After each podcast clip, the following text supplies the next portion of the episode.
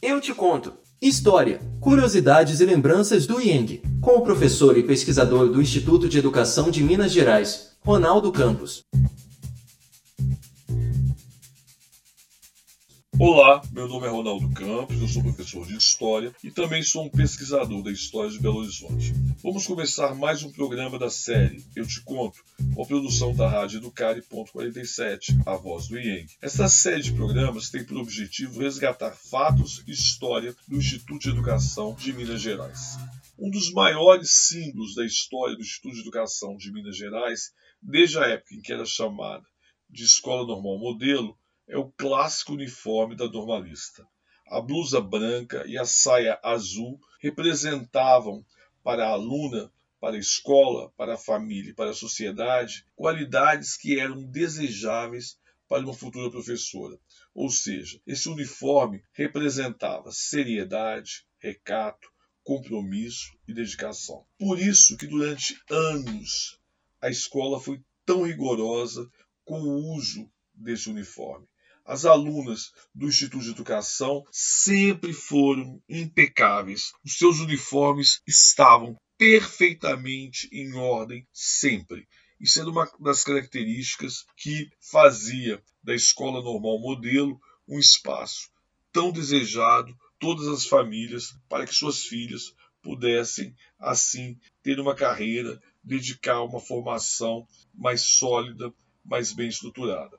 Agora, nos anos 50, na década de 1950, ocorreu uma transformação na sociedade. Foi uma época em que o conceito, a ideia de juventude acaba se formando.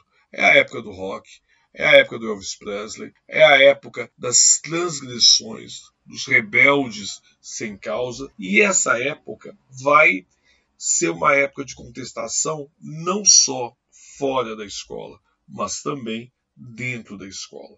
Muitas alunas achavam o comprimento da saia, o comprimento do uniforme da normalista extremamente ultrapassado.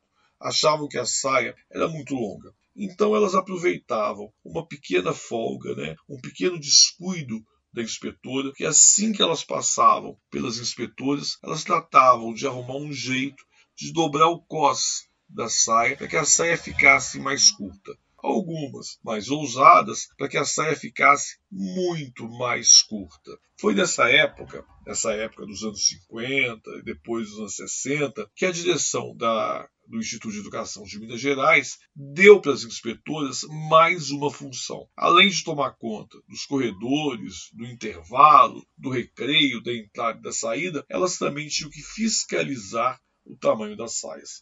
Algumas ex-alunas, quando relatam esta época, elas contam que algumas inspetoras chegavam a usar até uma régua para medir o tamanho dessas saias. Olha que curioso, né? Essa mania de customização dos uniformes tão comuns nas escolas de hoje, ela tem uma origem lá atrás, lá nos anos 50, quando algumas alunas começaram a contestar que aquele uniforme não era adequado para os dias em que elas estavam vivendo. Vamos ficando por aqui e a gente retorna no próximo programa. Um abraço a todos.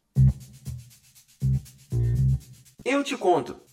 História, curiosidades e lembranças do Yang, com o professor e pesquisador do Instituto de Educação de Minas Gerais, Ronaldo Campos. Mais uma produção da Rádio Educare.47, a voz do Yang.